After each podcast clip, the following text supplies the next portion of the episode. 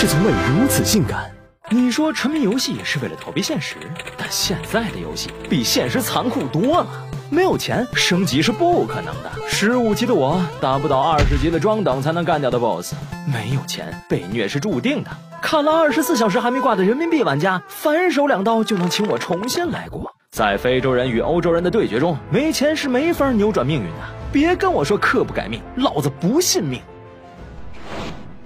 坑钱这事儿在业界叫寻找付费点。虽然大部分吃盗版碟、玩破解版长大的玩家没有花钱买娱乐的概念，但总有花钱买优越的冲动。你可以用更少的时间升到更高的等级，也可以用除了好看没啥卵用的衣服或皮肤满足自己的审美需求，实力嘲讽裸奔的对手。除了为体验付费，掏钱也可以提高竞争力。给钱就能称爸爸？给更多钱，你就是爷爷，遍地是孙子。如果组了队伍，那氪金就有了更神圣的使命，不是为了自己，而是为了组织，为了部落。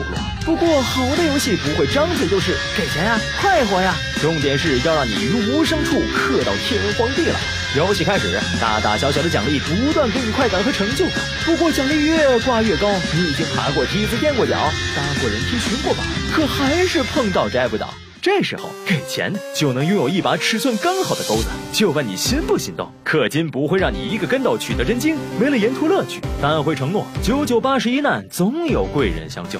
在这一理念下，各种符文、星魂、晶石、魂石合成收费，开仓收费，降级收费，镶嵌替换收费，双倍经验收费，参与竞技收费，再加上限时发售带来的绝版诱惑，还有新品六折，买到就是赚到，钱一笔笔花出去才意识到，免费游戏只是让人。免费进入游戏，而比氪金得 buff 更残酷的是，有些游戏给完钱还要再看命，这就是所谓的抽卡制。想要稀有的角色或道具，就去抽卡或是开箱吧，跟百分之一的出货率死磕到底。虽然氪上万儿八千可能跟没氪是一样一样的，但又说不定下一把就能开出想要的 SSR。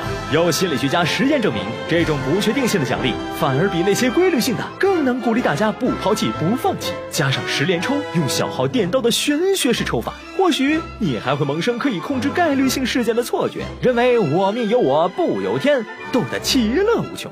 此外，抽卡制还利用了大脑中的奖励系统。当大脑发现可能会获得奖励时，会释放出大量的多巴胺，激励我们展开行动，还会放大及时行乐的快感，使人忽略最后的结果。由于让我们动起来才是多巴胺的主要任务，所以就算结果和预期不同，它也不会释放信号让我们停下来。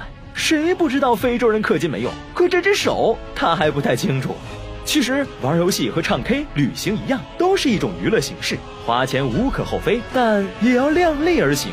既然是图个开心，那就不能玩到氪金大佬们不爽，干地大佬们绝望，不然就不是你在玩游戏，而是游戏在玩你啦。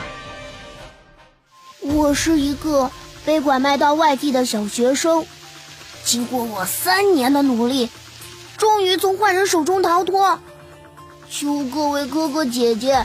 爷爷奶奶们，给我六百四十八元，六百买车票，四十八块钱买份盒饭吃。我已经好几天没有吃饭了，求各位好心人伸出援手，我想回家见见山吹，呃，不是，见见爸爸妈妈。